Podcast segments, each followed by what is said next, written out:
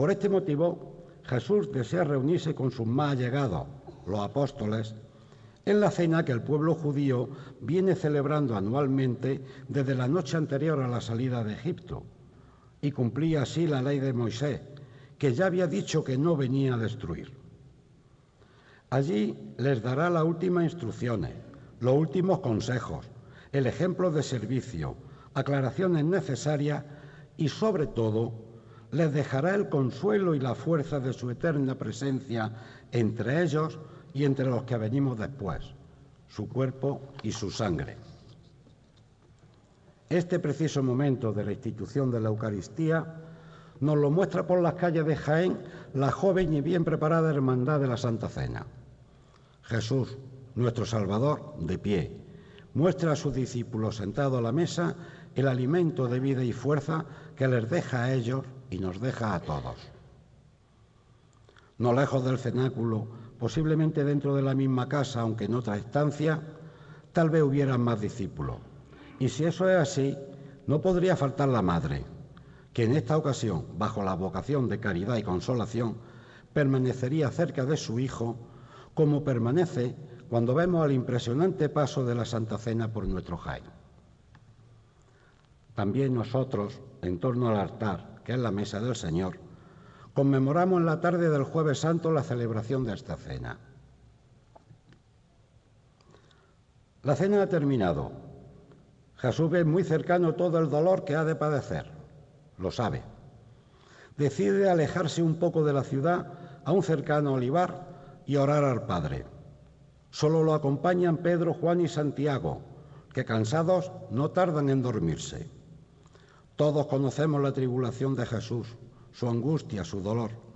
Tal es su padecimiento que el Padre compadecido le envía a un ángel consolador. También este pasaje lo recoge nuestra Semana Santa. La cofradía de la oración en el huerto de la congregación de la Veracruz nos lo muestra. Jesús de rodilla eleva su ojo al cielo, un ángel señala en la misma dirección y cerca un olivo bajo el que sus apóstoles duermen. Al tiempo nos acerca la imagen de la madre con una advocación que rememora la situación del hijo, desamparados. Judas sabía dónde estaba Jesús y había decidido entregarlo a Caifás. No tardó en aparecer con soldados y gente armada e indicar a estos quién era con un beso. Al verlos llegar, Jesús despertó a sus discípulos.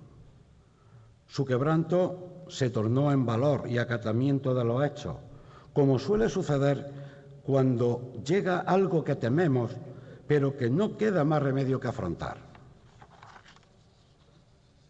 Cristo del amor en su prendimiento, cofradía del perdón. En este magnífico paso de misterio, se recoge la escena que narramos. En primer término, Judas besa a Jesús y entre un olivo, soldados y sellones. Los apóstoles presencian atónitos la situación. La iconografía del misterio y el relato evangélico encajan perfectamente. Jesús es detenido. Lo escoltan hasta la casa de Anás, suegro de Caifás. De lejos lo siguen sus discípulos. Él va solo, con la mirada algo perdida, como la imagen que la reciente hermandad de Jesús cautivo nos ha mostrado en el Via Crucis del pasado miércoles de ceniza, y que muy pronto veremos incorporado en nuestra Semana Santa.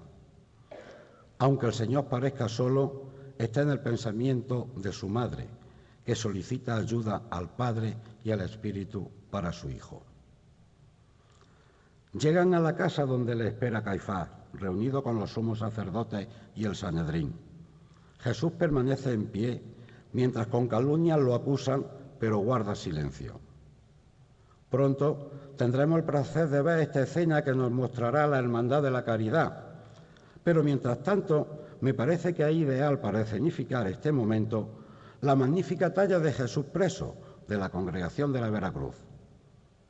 Nuestro Salvador está más firme, con la cabeza alta, casi sosteniendo la mirada a sus acusadores. Solo hablará cuando le pregunten si él es el Mesías. Y aquí viene lo importante, que Jesús lo afirma, es el Mesías, es el Cristo, el ungido del Padre. Pedro no se ha retirado mucho y entra al patio de la casa. Y ya conocemos de su flaqueza cuando no puede resistir y niega a conocer a Jesús por tres veces. El Sanedrín ha vuelto a decidir lo que ya tenía decidido, dar muerte a Jesús. Pero como ellos no pueden hacerlo, lo envían muy temprano al gobernador romano Poncio Pilato, para que éste ordene ajusticiarlo.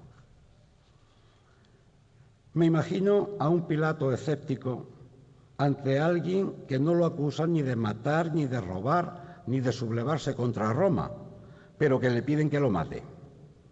Como no era tema de su incumbencia, cuenta San Lucas que se lo remitió a Herodes. El rey Herodes vio ya a su enemigo preso. Jesús no respondió ni a una sola de sus preguntas y lo remitió de nuevo a Pilato, que era el único que podía ordenar su muerte. Pilatos, que no debía tener firmes convicciones, para calmar a los acusadores, ordenó que lo flagelaran con la idea de soltarlo tras el castigo se lo entrega a los soldados que lo atan a una columna para darle los latigazos prescritos. En nuestra Semana Santa, esta escena es la que representa la imagen titular de la Hermandad del Perdón, el Cristo del Perdón, que cada miércoles santo vemos partiendo de la parroquia de Cristo Rey, atado a su columna, algo encorvado y con cara de resignado, al que no muy lejos sigue su madre, la bella Señora de la Esperanza, preocupada por la situación actual y el destino de su hijo. Cuando los soldados cumplen la sentencia ordenada, parecen no tener prisa y deciden entretenerse con el reo que le han entregado con burla y torturas. Por la acusación de rey de los judíos, le ponen un manto rojo, una corona de espinas y una caña en las manos. Y por la de Mesías, le dan golpes y le incitan a adivinar quién se lo ha dado. Lo que sucede a continuación lo vemos la tarde del Domingo de Ramos y nos lo muestra la entrañable Hermandad de la Piedad y Estrella en un paso de misterio muy bien equilibrado.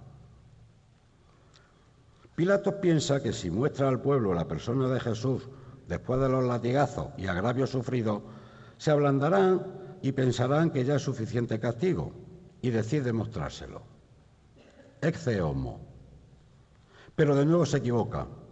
Los allí reunidos, probablemente incitados y pagados por sacerdotes y Herodes, situación que me hace recordar manifestaciones actuales, no tienen más meta que la muerte, del Mesías. Jesús, el que está siendo presentado, está en primer término.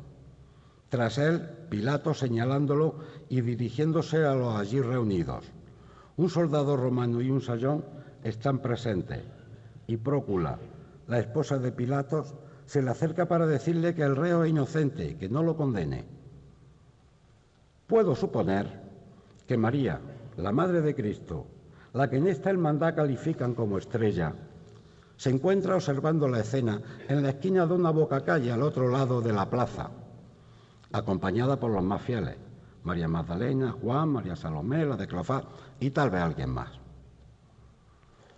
El gobernador romano, que no desea enfrentamientos con los judíos, hace un último intento para salvar la vida de Jesús, proponiendo, según la costumbre, liberar un preso y dando a elegir entre Jesús y un celote llamado Barrabás. Las gentes eligen la liberación de Barrabás. Los celotes eran considerados por los romanos como terroristas. Ya vemos que la historia se repite. Pilatos no impone su autoridad ni su criterio y decide entregar a Jesús para que lo crucifiquen. Lo cargan con la cruz para que la lleve desde el palacio del gobernador, del gobernador a donde crucifican a los malhechores, un ferrete a la afuera de Jerusalén. Es natural que después de lo que ya ha padecido, sus fuerzas no sean muchas y al poco tiempo cae. Luego cae otra vez y hasta una tercera. Es lo mismo que vemos el martes santo cuando contemplamos a Jesús de la caída, el primer paso de la cofradía de la Magdalena, del Señor de la Clemencia. Supongo que en cada caída de Jesús sucedería lo que a veces vemos en este paso, que un sayón mal encarado lo apalea para que se levante. La técnica no suele dar resultado. Jesús debía estar tan agotado y maltrecho que no podía casi con su propio cuerpo, y menos aún cargar la cruz. Los soldados romanos echaron mano de un peregrino de Cirene que estaba por allí para la fiesta y lo obligaron a ayudar al nazareno. Se llamaba Simón. Pensemos en cómo estaba ya la cara de Jesús para que una mujer, una buena mujer que por allí estaba, decidiera limpiársela con un paño que tenía. Nos cuenta la tradición que el rostro de Jesús quedó estampado íntegro en el lienzo. Ese es nuestro santo rostro, es nuestro símbolo, la reliquia más preciosa que poseemos en Jaén, la quintesencia de la Semana Santa de nuestra ciudad, la Verónica, el velo iconos de la cara de Cristo.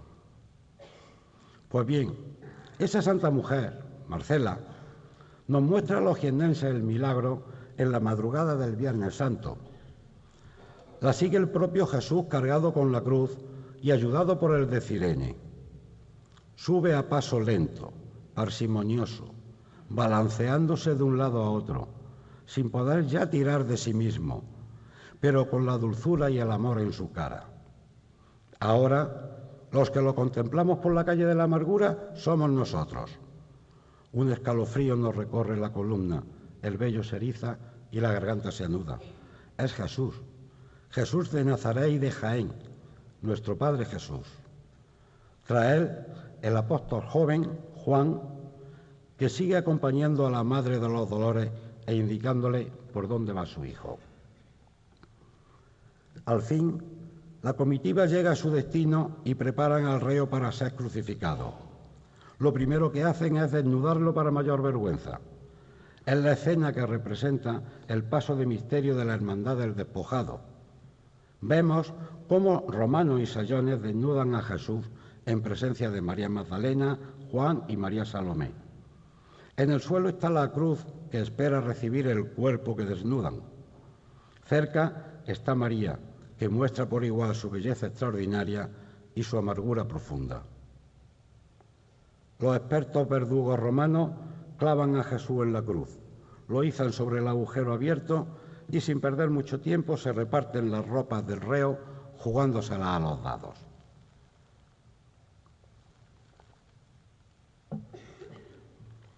Cristo ha sido crucificado, pero no muere inmediatamente.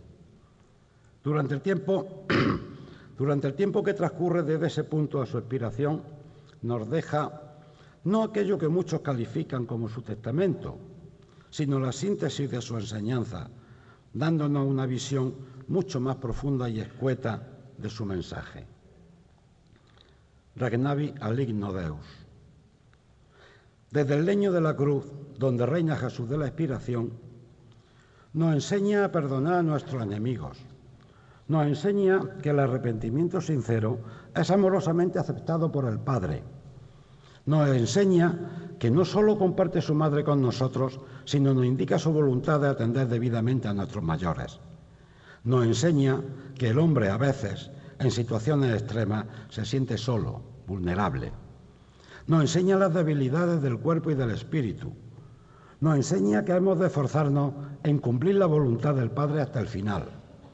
Y por último, nos enseña tal vez lo más importante, que toda nuestra vida ha de estar encaminada a retornar al Padre, al Creador, a la fuente. Tras muchos escenarios en mi hermandad de la expiración, esto ha sido lo que he sacado en claro. Algunos conceptos me los daban los predicadores, y otros me los completaba yo mismo. Es bueno que pensemos y al hacerlo pedir el apoyo del Espíritu Santo. Nos lo dijo el Concilio Vaticano II, nos lo dijo la Gaudium et Spes, y si queremos, el mismo Jesús de Nazaret con su parábola de los talentos. Ya sé que los talentos eran una unidad monetaria griega muy usada en la antigüedad, pero lo mismo podía haber hablado de dracmas, óbolos o estáteras. Y sin embargo el Evangelio recoge talento, palabra que en otra acepción indica el potencial que puede tener una persona y que en definitiva es el que le ha dado Dios, que a diferencia de los animales nos ha dotado del libre albedrío que hemos de usar para que al final nuestra vida haya estado encaminada a volver al Padre. Si no usamos nuestras propias capacidades, nuestros propios talentos y los compartimos, será una dificultad añadida cuando nos presentemos a juicio, donde no podremos decir que otros fueron dueños de nuestros actos, porque nosotros somos los únicos responsables de nuestra alma. Jesús de la Expiración va más allá de su inmensa belleza plástica. Es una talla hecha para meditar ante Él. Buscad un momento tranquilo y una postura cómoda. No es necesario pararse a escuchar a ver si te dice algo. Sacarle un tema, planteárselo someramente y veréis cómo responde. Las ideas os van, fluyendo a vuestra mente y al final tendréis un concepto mucho más claro de la situación planteada. Siempre ha estado la madre atenta a lo que Jesús decía. Antes, hace años, veía a ella con los ojos hacia arriba, mirando al Hijo, viéndolo mientras hablaba, acompañada por el nuevo Hijo que nos representa a todos, Juan. Después, sola, cabizbaja, resignada, con otra belleza, pero también sin perder detalle. Por eso, antes y ahora, es Nuestra Señora de las Siete Palabras. Tras expirar, Cristo permanece en el Calvario. Así nos lo muestra la congregación del Santo Sepulcro en su paso de misterio. A ambos lados los dos ladrones. Uno se retuerce por el castigo de sus penas, el otro mira a Jesús de modo compasivo y agradecido por lo que momento antes le ha dicho, que hoy mismo estará con él en el paraíso. A los pies de la cruz, María, la madre, lo mira y guarda silencio. Stabat Mater. El apóstol joven la acompaña. Ya María es también su madre y él cumple la tarea que su maestro le ha encomendado.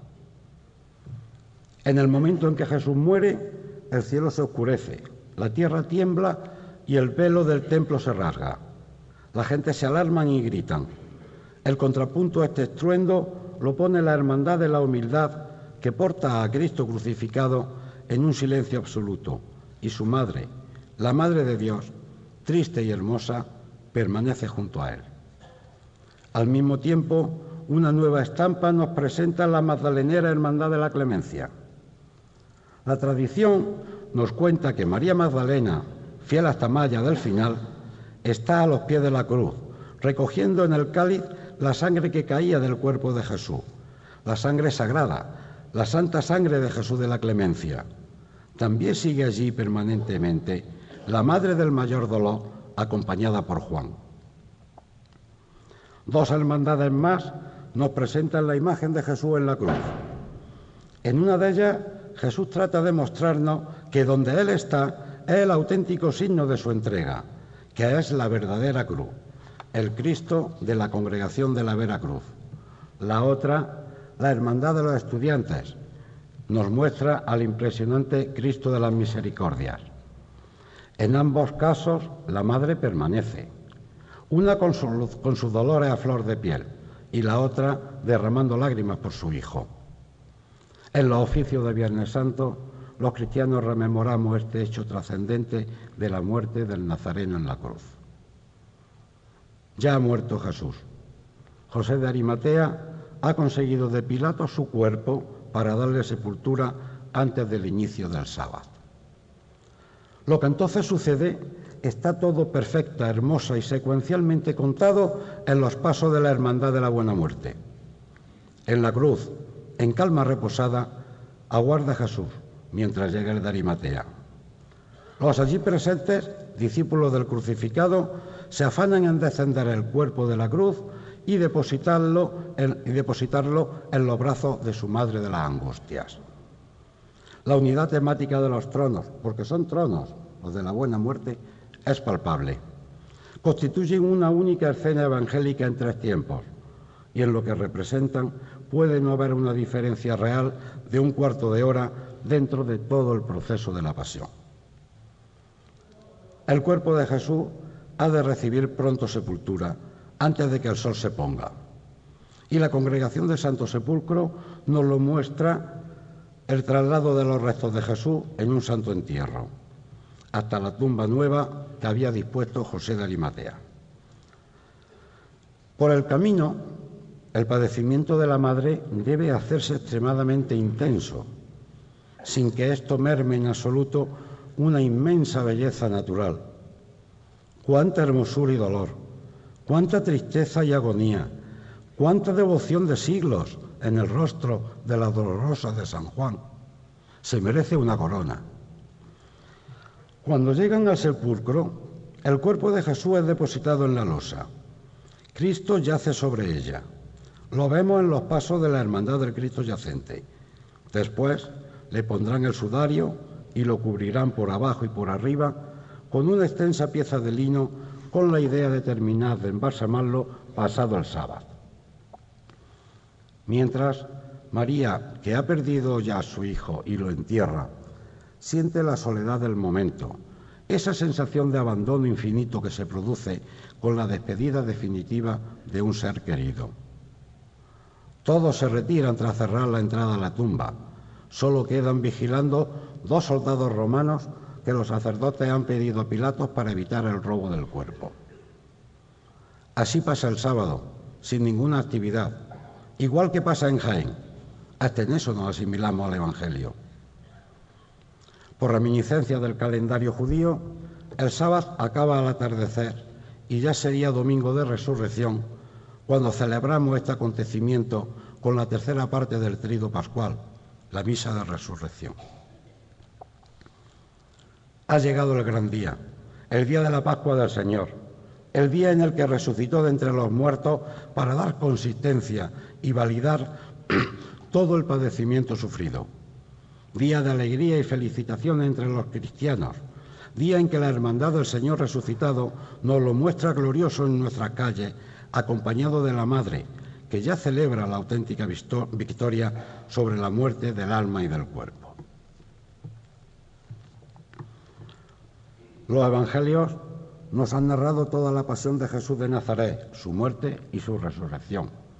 Y la hermandad de Jaén, a su vez, se la han narrado a los jiennenses de una forma plástica, poniendo en sus calles las imágenes y escenas que la representan.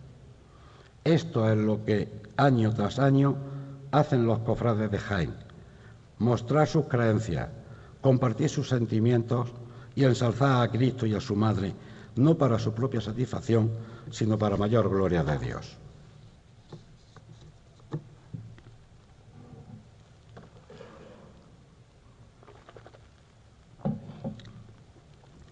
Y en este momento inicio la segunda parte de mi exposición. Hoy soy pregonero, pero ya os habréis percatado de que no es esta mi condición habitual. No he sido bendecido ni con la lírica, ni con la elocuencia, ni con el poder de enervar masas. Solo soy un cofrade, para muchos ya mayor, que permanece fiel a sus creencias, a su hermandad y al mundo cofrade de Jaén soy más bien pragmático, me gusta analizar las cosas y expresarlas de forma escueta y concreta. Os digo algo más sobre mí. Soy cristiano convencido. Sé que existe Dios. Aborrezco todo lo que quita la vida. Aborto, pobreza, terrorismo, guerra, ya sea económica o religiosa. Me declaro esperanzado en el Papa Francisco que saca del cajón donde se estaba empolvando la doctrina del Concilio Vaticano II iniciada por Juan XXIII. Como cofrade, ya sabéis que por elección propia mi hermandad es la inspiración, pero además soy inspiracionista, signifique eso lo que signifique.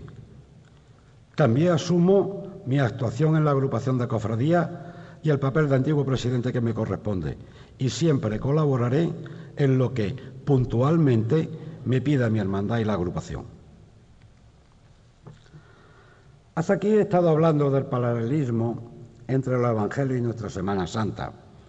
He procurado hacer ver que nuestra hermandad y cofradías presentan en nuestra ciudad una imagen fiel y bella de estos pasajes que narran la historia de nuestra redención. Paso ahora a exponeros mi personal apreciación sobre la hermandad y cofradías que hacen posible nuestra Semana Santa y sobre aquellos que las constituimos. O sea, mi impresión sobre nuestras entidades y sobre vosotros y sobre mí, que somos lo mismo. Quiero empezar por hacer notar a aquel que aún no lo haya hecho que una sola historia ha sido representada por 17 hermandades y congregaciones. Se ha precisado de toda y cada una de ellas como actores imprescindibles para narrarla. No ha sobrado ninguna y la importancia del papel de una de ellas ha sido tan relevante como el de las otras 16. Yo creo que eso es así. Todas las cofradías tienen la misma importancia en nuestra Semana Santa. Por eso me cuesta entender las controversias que de hecho surgen entre una y otra a veces. Entiendo y comparto que exista competencia entre ellas, pero no discordia. Bien es cierto que las relaciones entre hermandades son un reflejo de las relaciones entre sus dirigentes. Esos precisamente que deberían saber que la hermandad es un ente superior, que está por encima de estas relaciones personales y que lo que menos importa es quién está al frente de cada hermandad. Es mejor que pensemos que las relaciones han de ser entre hermandades y no entre personas, porque estas pasan y las otras permanecen. Faltaría la verdad si os dijera que esto es nuevo, que antes no pasaba.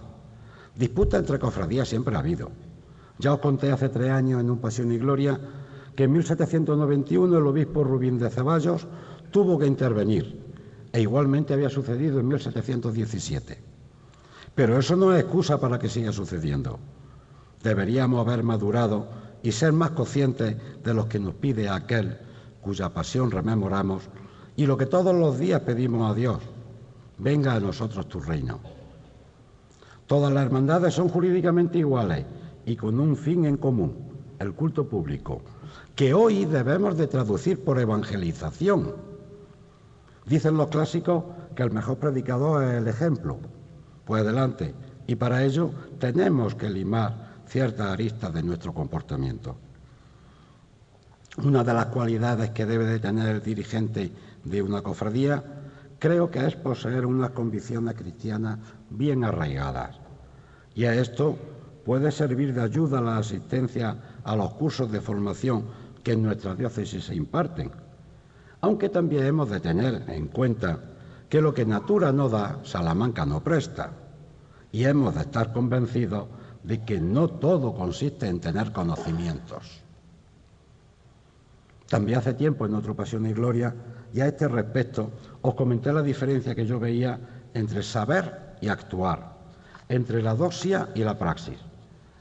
Y en él dije algo que hoy repito, el conocimiento no se transforma en sabiduría hasta que no se integra en la forma de ser del individuo.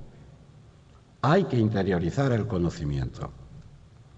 Os lo comenté antes de una forma y ahora lo digo de otra. Hay que buscar la sabiduría a través del conocimiento con la ayuda del Espíritu Santo, porque la sabiduría está disponible igual que el conocimiento. Mirad lo que dice la Biblia, el libro de la sabiduría. Radiante e inmarcesible es la sabiduría. Fácilmente la contemplan los que la aman y la encuentran los que la buscan. Y sobre el conocimiento que lleva a ella, en un evangelio apócrifo se cuenta que Jesús dijo a este respecto que aquel que busque, que no deje de buscar hasta que encuentre. Debemos implicarnos todas las hermandades juntas en un proceso hacia la concordia, el entendimiento y las relaciones fraternas. Tenemos que ser capaces de mejorar las cofradías, pero para ello no basta con buscar a la hermandad un nombre bonito y sonoro o cambiar el escudo, sino que somos nosotros los cofrades los que hemos de cambiar acordes con la enseñanza del Maestro. Y el Maestro ha de ser Jesucristo y no otras tierras y lugares. Jesucristo, el Maestro, nos enseña la esencia, el fondo. Lo demás son solo formas. Bien es cierto que al maestro le elegimos nosotros, que nadie puede decirnos yo soy tu maestro.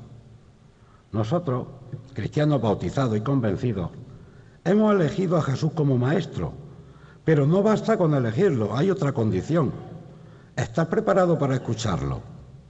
En esto hemos de cambiar nosotros si queremos mejorar nuestras cofradías y muchas cosas más. Ya a un nivel más personalizado, más a ras del suelo.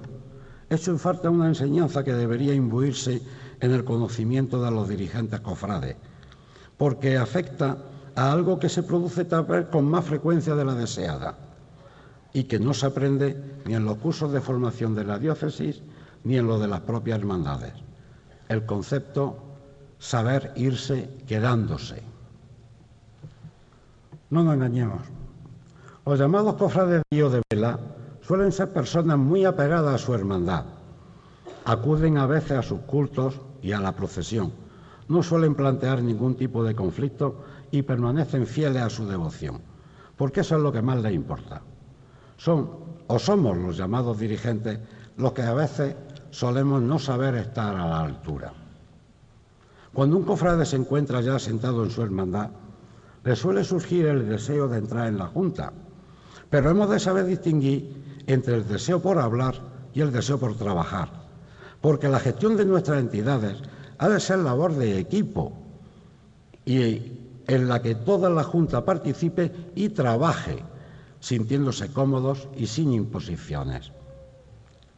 Entiendo y comparto que se tenga ilusión por ocupar un cargo relevante en la propia hermandad, pero no que se tenga interés, que es otra cosa. El interés puede llevar al apego excesivo, a la profesionalización del cargo. Deberíamos estar preparados para tener pensamientos tales como la hermandad no es mía o bien otros también cuentan. Al salir del cargo no debería ser que, bajo el argumento de ya no mando aquí, ya no soy nadie, con cierta frecuencia no se tenga el decoro de ponerse la túnica y coger un cirio o lo que la cofradía estime oportuno. Es entonces cuando se hace palpable ante uno mismo y los demás la fidelidad a la hermandad y a la advocación y también la devoción. Si por vuestra parte ya tenéis una opinión sobre este tema, Dejo también a vuestro criterio el caso de los que, cesando en la Junta de Gobierno de su supuesta hermandad, buscan cargo en otras.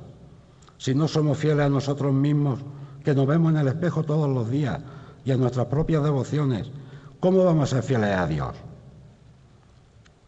También me consta que muchos, muchos que salen de una junta siguen vistiendo su túnica, año tras año, siguen asistiendo a los cultos y actos de su hermandad y siempre están dispuestos para cuando su servicio es requerido. Para mí esos son auténticos cofrades y ya os digo que gracias a Dios hay muchos. El cofrade debe estar y servir a su hermandad, haya tenido o no cargo en ella. En caso de haberlo tenido, pienso que tan malo es vivir de nostalgia como de ambiciones. A cierta altura de la vida, a cierto nivel mental y a ciertas edades, quedan muchos recuerdos vividos y ninguna ambición. Son precisamente estos recuerdos vividos los que bien administrados conducen a la experiencia, que también interiorizada forma parte de la sabiduría. Y precisamente ahora, sin saber por qué, mientras escribía estas líneas, me surge una cuestión. ¿Hemos pensado todos seriamente ¿Por qué somos de la hermandad que somos? ¿Por qué hemos elegido esa y no otra? Los que no lo hayan hecho, que por favor lo hagan. Se conocerán mucho mejor a sí mismos. Y en otro aspecto, ¿cuál es el momento de nuestras hermandades y cofradías?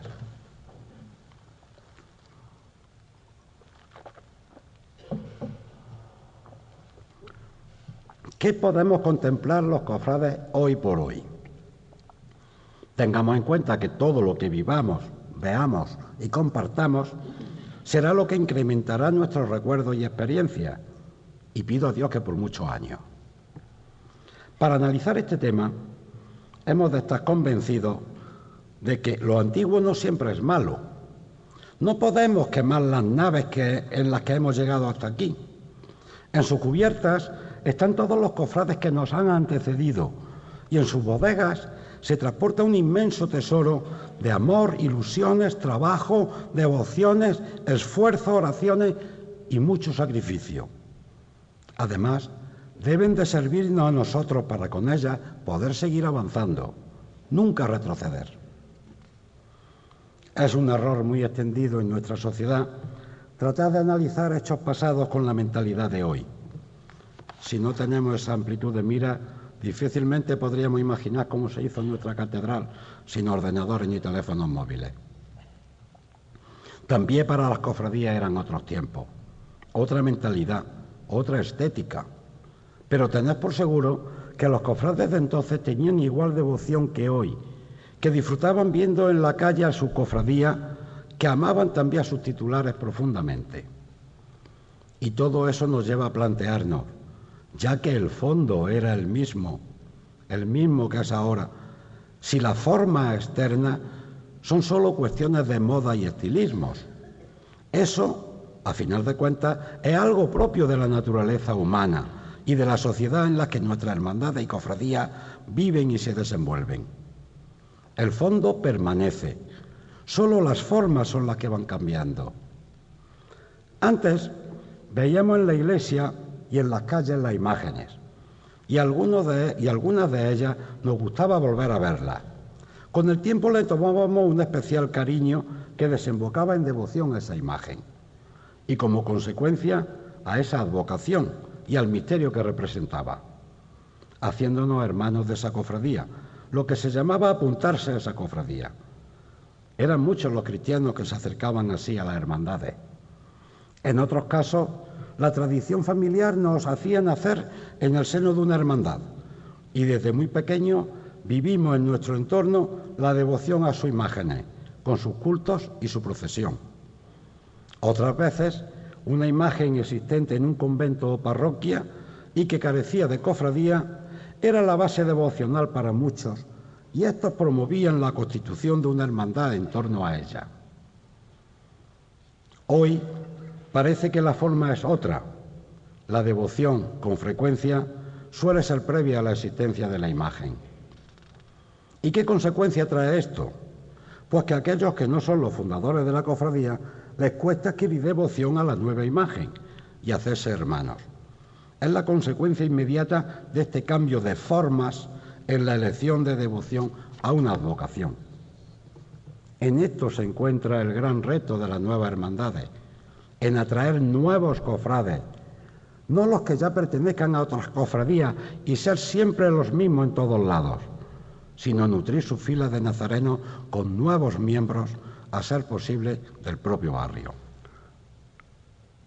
Otra cuestión, sé que nuestro Jaén es muy especial en ciertos aspectos, pero todas las cofradías nuevas y centenarias les pediría se plantearan la conveniencia de llevar en sus procesiones al menos el mismo número de cirios que de varas.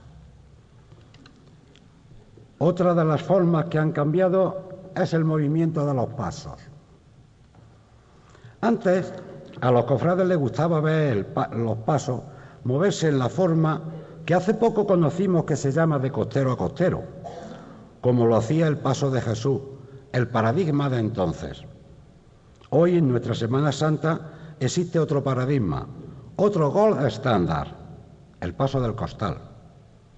¿Es que era malo, cateto o rancio el andar de nuestros pasos antes? No, era la forma, la norma, el estilo de la época. ¿Es que es bueno, moderno o chic el paso del costal? No, es que la forma, el estilo que ahora se lleva. Pero algo de esto influye en la esencia de nuestra Semana Santa. También respondo no, si el fondo permanece inalterable. No podemos ir por la vida dogmatizando sobre esto es lo bueno y lo otro lo malo. Nos pasaríamos de listos si dijéramos que tal o cual cosa es la definitiva, lo mejor, el no va más, que cualquier otra comparada con esta es ridícula. Tal vez alguno de los presentes lo sepa, pero yo al menos no estoy en condiciones de deciros cómo se moverán nuestros pasos dentro de 30 años. Por eso os repito que no hay que quemar las naves. Y como reza el dicho latino ya descubierto por muchos, Carpe diem. Hay que vivir el momento. Y hoy es este el momento que vivimos. Aumentemos nuestros recuerdos, nuestra experiencia. Y ya que hemos hablado de dogmatizar, pensemos en lo que supone el dogmatismo cofrade, porque al concepto de estoy en posesión de la verdad absoluta se une el de los demás están equivocados, no saben. Los dogmáticos hablan apasionadamente de cosas que parecen entender, argumentan con teorías de otro y lo peor, queman las naves y ya ni para adelante ni para atrás. Además, sorprendentemente, con el transcurso del tiempo, en muchos casos, su dogma lo cambian por otro. También sobre esto he hablado y escrito en otras ocasiones, y para no repetirme mucho, os lo presento de otra forma. Los hechos son como los números. Dos y dos son cuatro. No cabe otra opción. Pero los gustos, opiniones, modas o formas son como los colores. Para el dogmático todo es blanco o negro. Y la realidad nos dice que lo más seguro es que sea algún tono de gris, sin contar que existen otros colores. No podemos querernos tan grandes como para que los demás nos parezcan pequeños. Pero si personalmente no me agrada el dogmatismo, aún menos el integrismo. El que practican aquellos que observan al sol cada mañana para ver si tiene alguna mancha, pero no miran a ver si la tienen en su alma, ni buscan la viga que pudieran tener en el suyo, en su ojo. Los que olvidan que Jesús no condenó a la mujer que querían lapidar. Ya he hablado de cosas que no me agradan, pero esta no es la base de mi pregón, porque puedo ser crítico pero no soy una persona negativa. Porque nuestra Semana Santa tiene mucho más de positivo que de negativo. Y porque, como diría San Juan Bosco, un pregón triste es un triste pregón. En realidad lo que decía don Bosco es que un santo triste es un triste santo. ¿Y qué razón tenía? Por eso quiero ahora exponeros otros aspectos de nuestra hermandad y cofradía que merecen todos los elogios y que es lo habitual en ellas. Algo en lo que las hermandades han alcanzado un nivel altísimo es en sus cultos internos. En esto llevan años de trabajo y mejora, llegando en algunos casos a convertirse de nuevo estos cultos en tradicionales, tanto en sus altares como en el desarrollo de los mismos.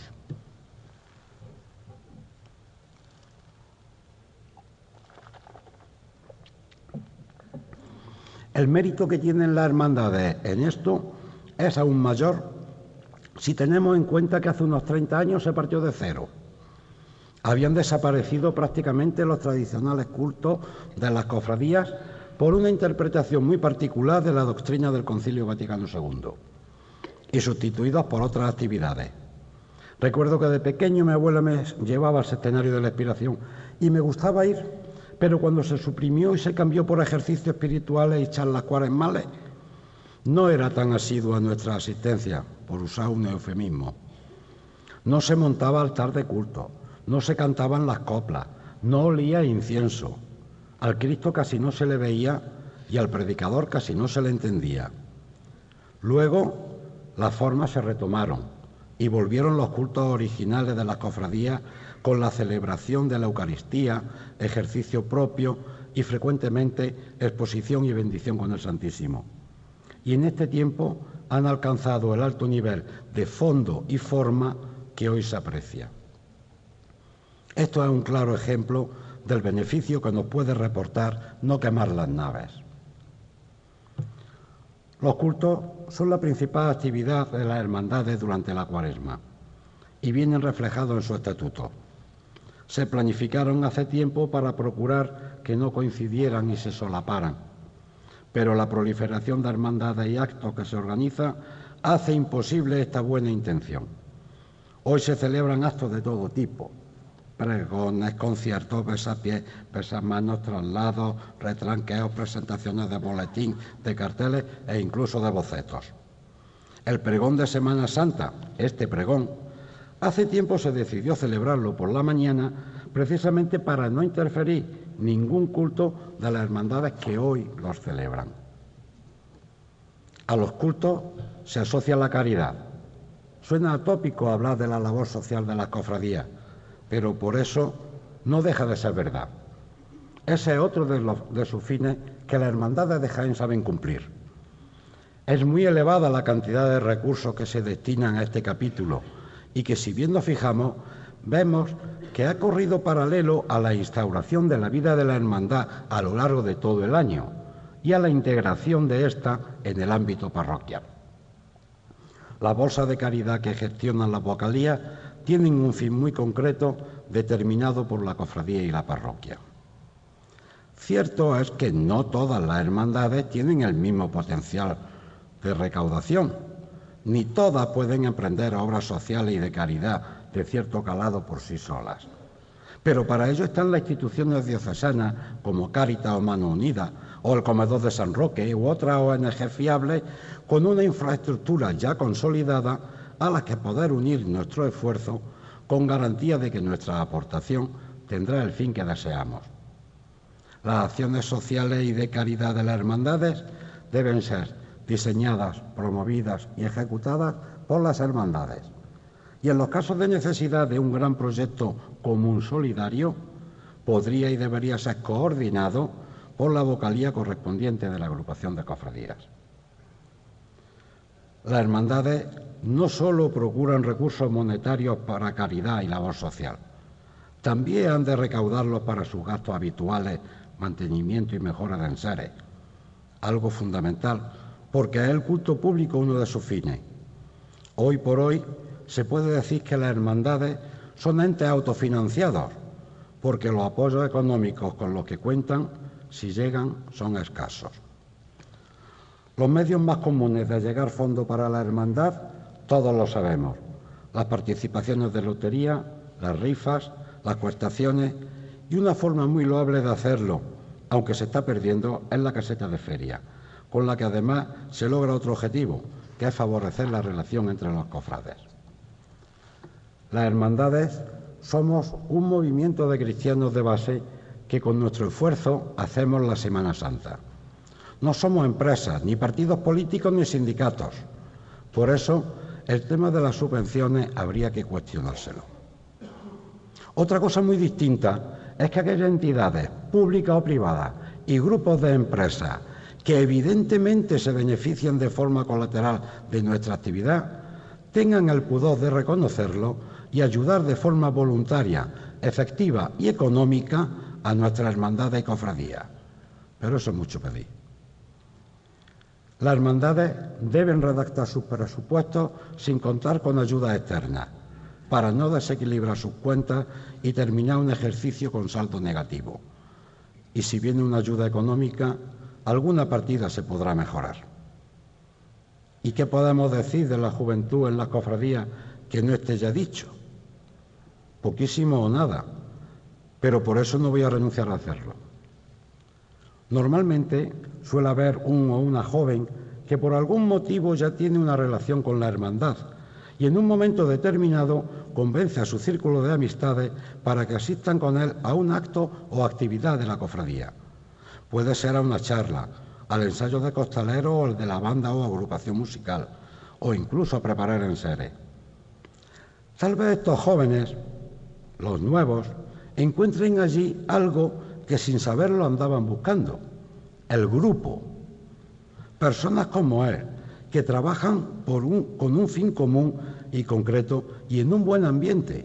Y esto hace que se quede y que pasen a engrosar esa buena cantidad de jóvenes cofrades tan útiles e importantes en la hermandad.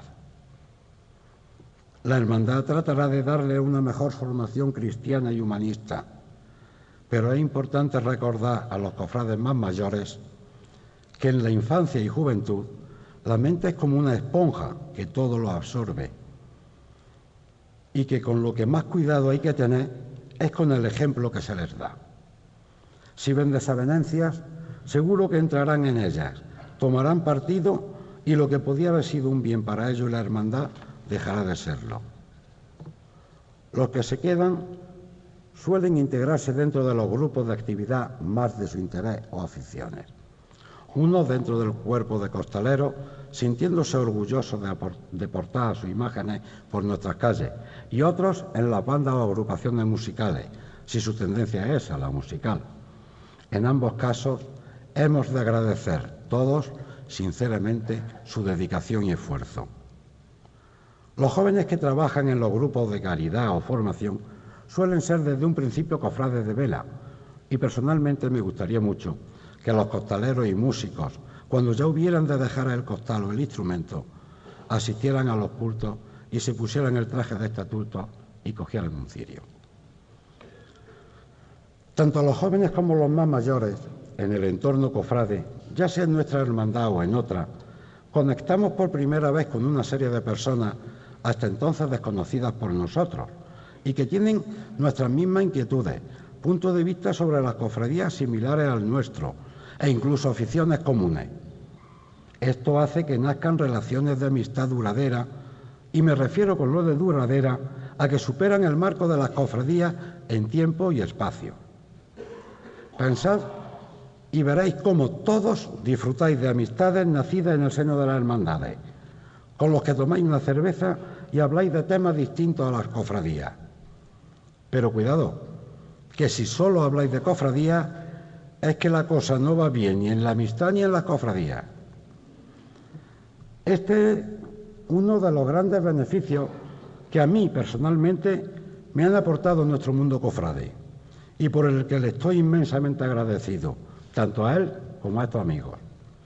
Y puesto a agradecer, también agradezco de una forma muy especial todo lo que me habéis enseñado, cómo me he enriquecido humanamente con vuestro trato y todo lo que he podido aprender de vosotros y sigo aprendiendo. Ha sido mucho.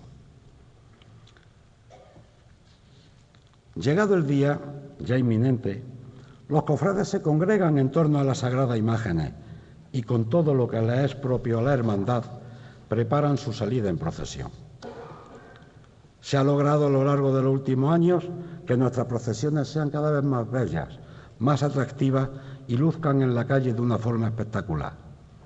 Cada vez mejor en paso, en seres, orden y seriedad, aunque debamos incidir en ciertos detalles conocidos por todos.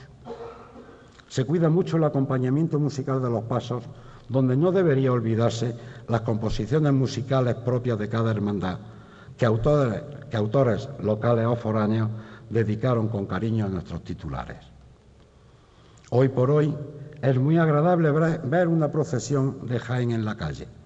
Creo que hemos alcanzado una clara conciencia de lo que esto significa, tanto para nuestros titulares como al respeto que le debemos a ellos. La participación de nuestra hermandad y cofradía en otras celebraciones como son la festividad del Corpus o la procesión de la Virgen de la Capilla son consecuencias de nuestra propia identidad como pueblo cofrade.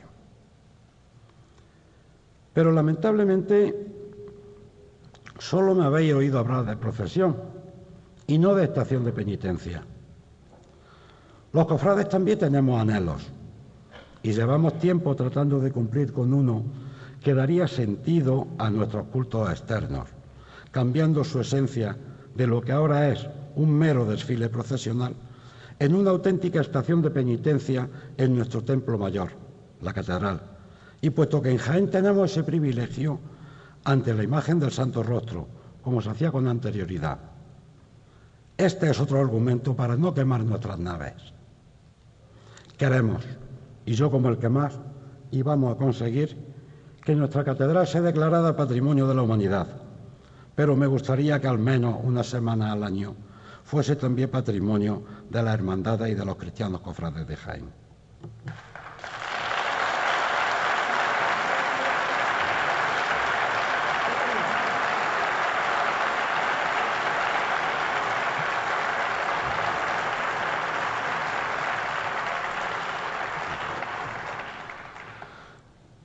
Pues bien, cofrades de Jaén, todo lo dicho puede ser concretado en pocas palabras. Actualmente somos lo que somos y lo que hemos querido hacer nosotros, los cofrades de Jaén, actuales y antiguos, con nuestras luces y con nuestras sombras. Pero hemos de tener de ser conscientes de que tenemos y debemos seguir teniendo tres retos. Uno, procurar incrementar en nosotros la sabiduría de Dios. Dos, mantener y potenciar el fondo adaptando si queremos las formas. Y tres, conservar y cuidar nuestras naves, porque así, año tras año, podremos seguir estando orgullosos de lo que hasta entonces hayamos conseguido. Las mejores hermandades y la mejor Semana Santa que nunca habíamos tenido. He dicho.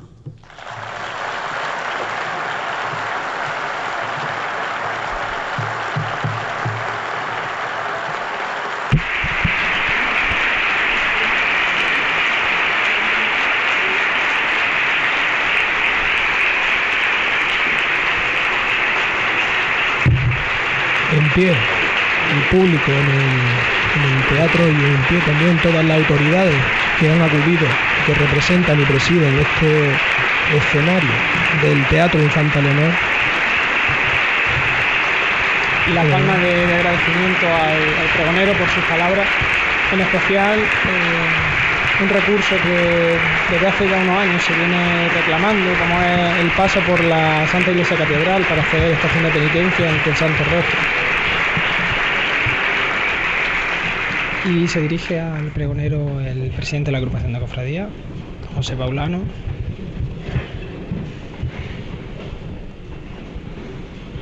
Que tras darle un abrazo coge, la tril y nos, nos dirá unas palabras.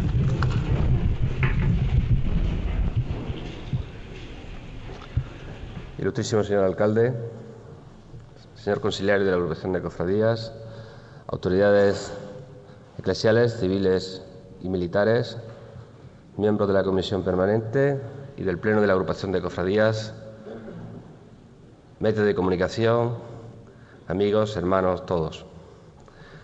Muchas gracias. Lo primero que quiero comunicarles es que tenía anunciada su presencia con nosotros nuestro señor obispo, pero un problema de última hora le ha impedido estar con nosotros esta mañana.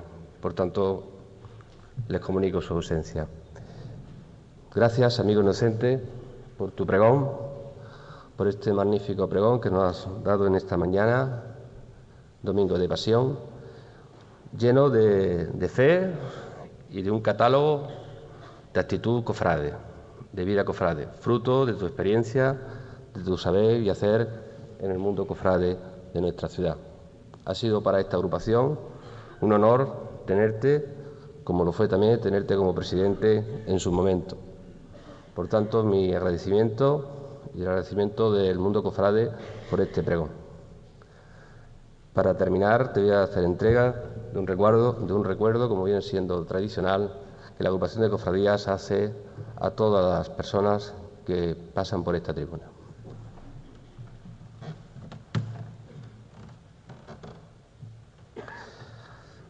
A don Inocente Cuesta Lendines, pregonero de la Semana Santa Jaén, 6 de abril 2014.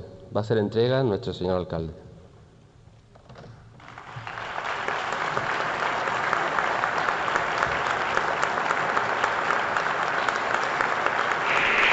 Toma el centro del escenario del alcalde que saluda al, pregonero y da el obsequio del que hablaba el presidente de la agrupación de cofradía, el pregonero.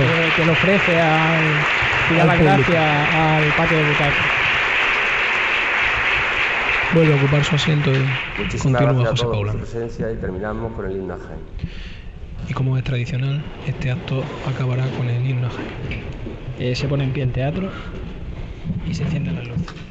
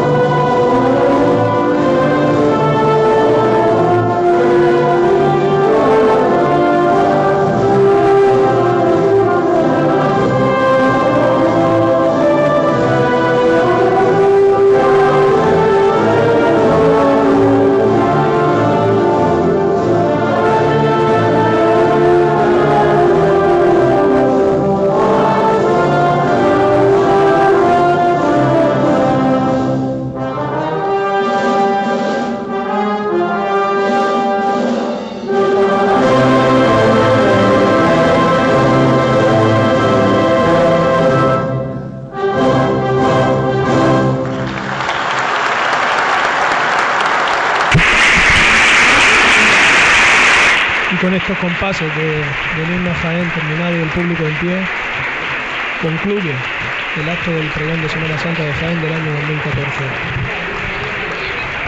Un broche de oro, abandonar ya su silla, un broche de oro como siempre y emotivo para todos los que asisten y seguro que todos los que han estado escuchándolo a través de la, de la radio.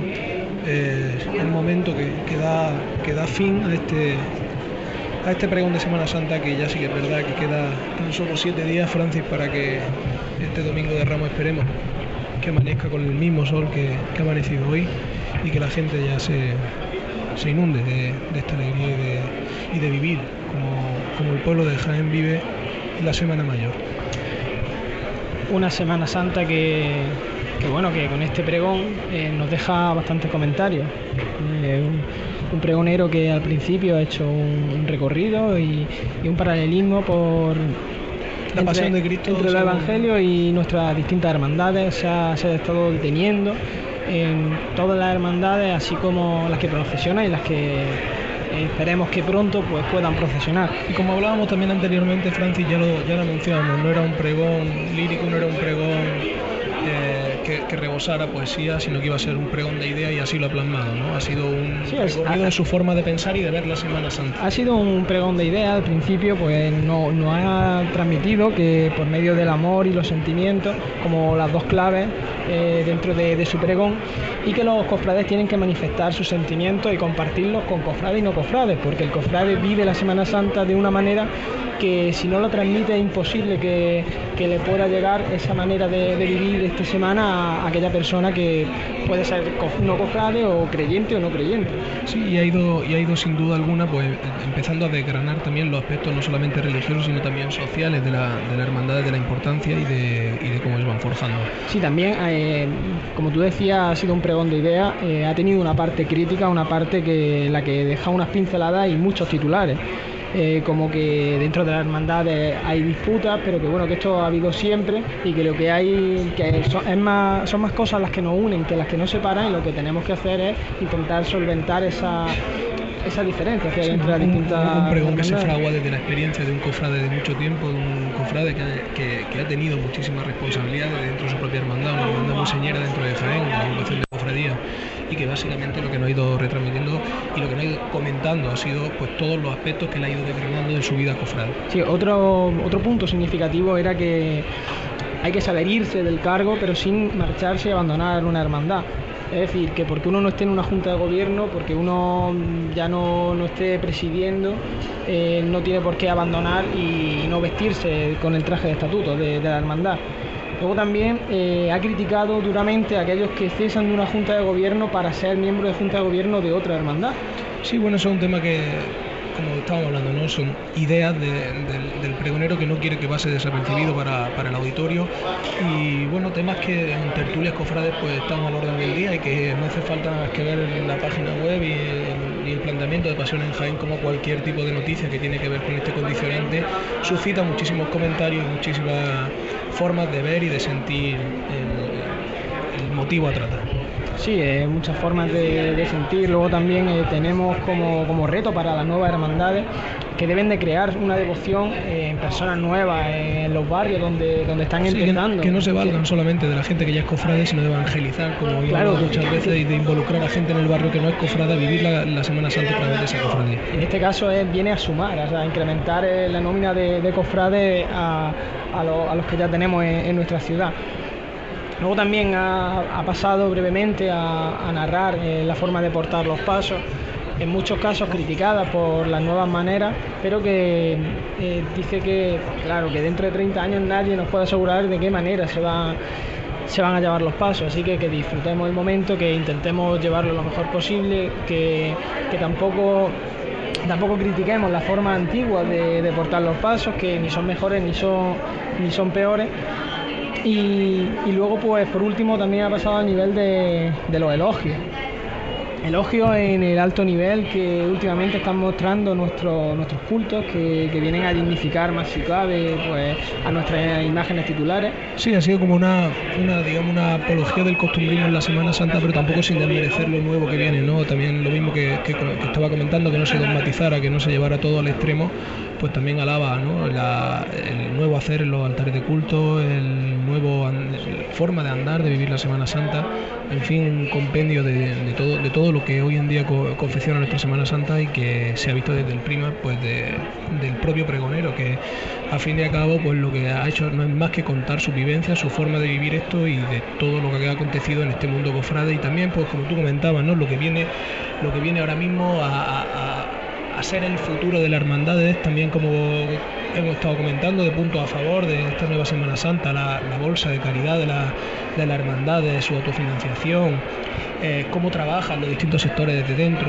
Sí, sectores como... Y por supuesto ya como, como colofón y, grupos como pueden ser el grupo de costaleros, eh, esas agrupaciones musicales que a lo largo de todo el año pues trabajan para, para acompañar a nuestras imágenes titulares y, le hacía un llamamiento, le decía que cuando cuelguen el costal o que cuando cuelguen el vuelvan a vestir el hábito de su, que vuelvan a, y acompañarlo con su a acompañar a sus titulares con el y ya por último pues lo que hemos comentado no la ovación eh, la vez que se ha interrumpido el, al pregonero casi al final por, por la vuelta la aclamación de, que se vuelva a hacer estación de penitencia en la Santa Iglesia Catedral de la ciudad eh, ponemos el broche final ya a esta, esta retransmisión y le y le encomendamos a, la Semana Santa, a la semana que viene, dentro de, siete días, que si Dios quiere, pues estaremos acompañándole desde esta misma onda, mm, dándole el paso de nuestro Padre Jesús de la Salud por el itinerario oficial. Ojalá que sea así. Eh, bueno, pues esto es todo y muchas gracias por parte de...